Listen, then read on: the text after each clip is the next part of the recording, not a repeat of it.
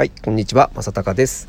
この番組は現役のエンジニアが最新テクノロジーのトレンドやサービスなどを語っていく、聞くだけでちょっとギークになれる、そんな番組となっております。さて今日はですね、皆さんにちょっとお話ししたいことが一つありまして、えっ、ー、と、こんまりさんのですね、あの、お役目理論っていうのがすごく面白かったので、まあ、これについてお話をしたいというふうに思います。えっ、と、こんまりさんって皆さんご存知ですかね？え、ー、と、近藤まりえさんですね。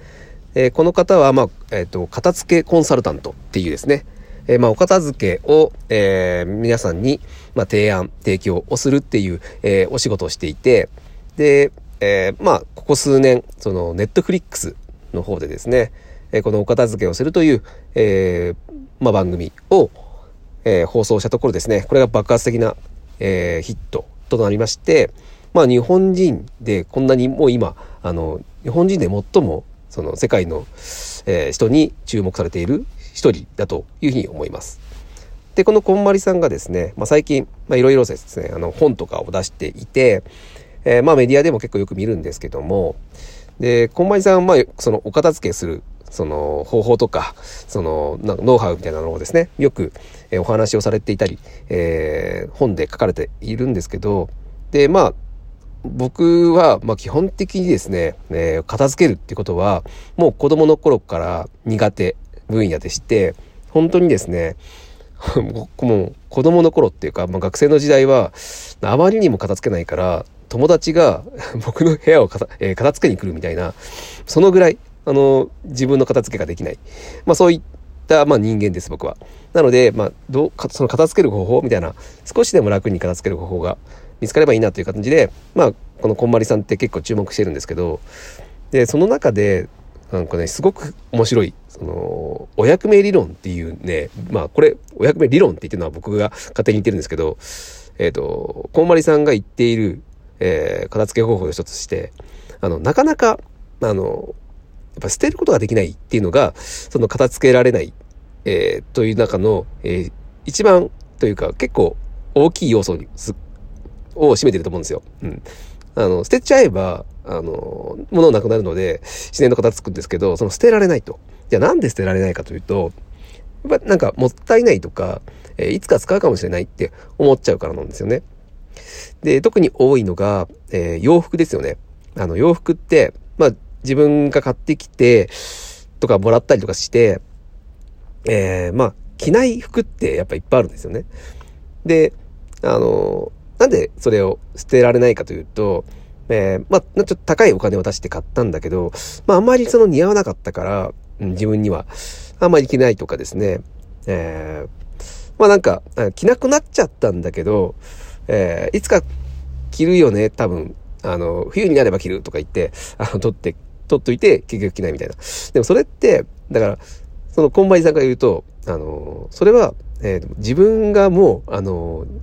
その、こういった服は似合わないということを教えてくれた。そのために、この洋服は、えー、自分の手元に来たんだ。だから、もうすでに役目を終えているから、捨ててしまいましょうっていう、まあ、そんな理論なんですよね。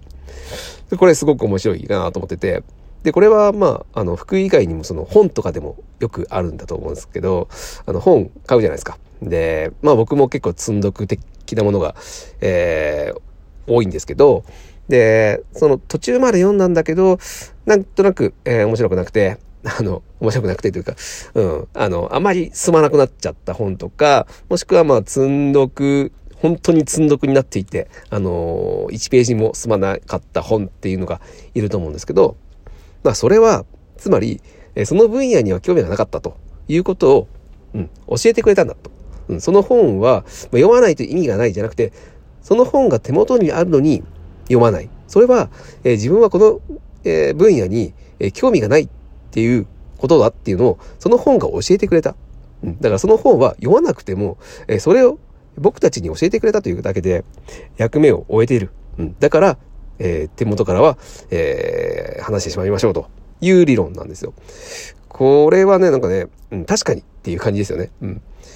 え、なんか読まないともったいない。着ないともったいないっていうことって、まあ確かに思ってしまうんですけど、うん、それが、まあ、自分に合わないっていうのを教えてくれただけで、えっ、ー、と、なんだろう、自分の将来につながるじゃないですか、それって。うん、自分は今、じゃあ今後、えー、同じような服を買わないとか、えー、まあ、この分野は興味がないんだから、えー、手を出すのやめようとか、まあ、そういったことが、えー、自分の意思決定が変えられるので、うん、役目をっていうか、もう、あ、その、意味があったんですよね、それって。で、これはなんかね、その、片付けるということだけ以外にも、すごく本質を得てるなと思います。あの、僕ら、あの、なんかチャレンジしようと思った時にですね、なんか、あの、意味がないというか、やって時間かけたんだけど、えー、これって、なんか、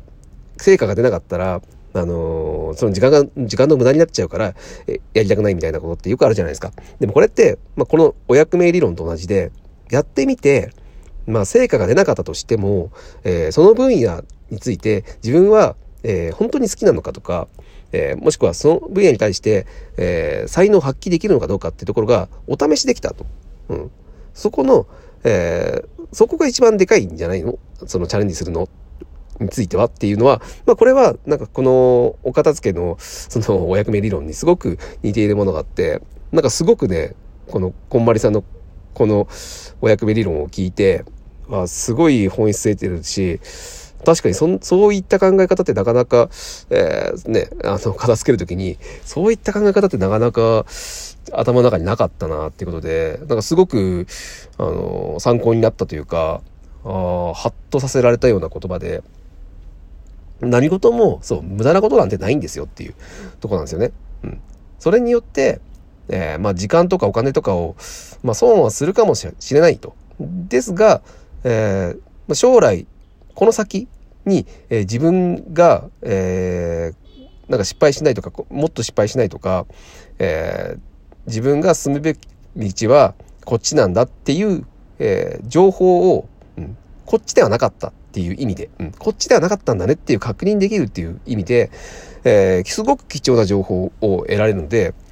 まあ、あの、そのお片付けの時は、まあそういった気持ちでパッと捨てちゃいましょう。で、何かチャレンジをしようと思った時はですね、あの絶対に、もうその時点で、だから、そういった情報が得られるので、もう損はしないと。うん、何かしらの情報は得られるということで、えー、パッと、うん、チャレンジしていきたいなというふうに思ってですね。まあ、ちょっと今日は、えー、これいい話だなと思ったので、皆様に、えー、共有をさせていただきました。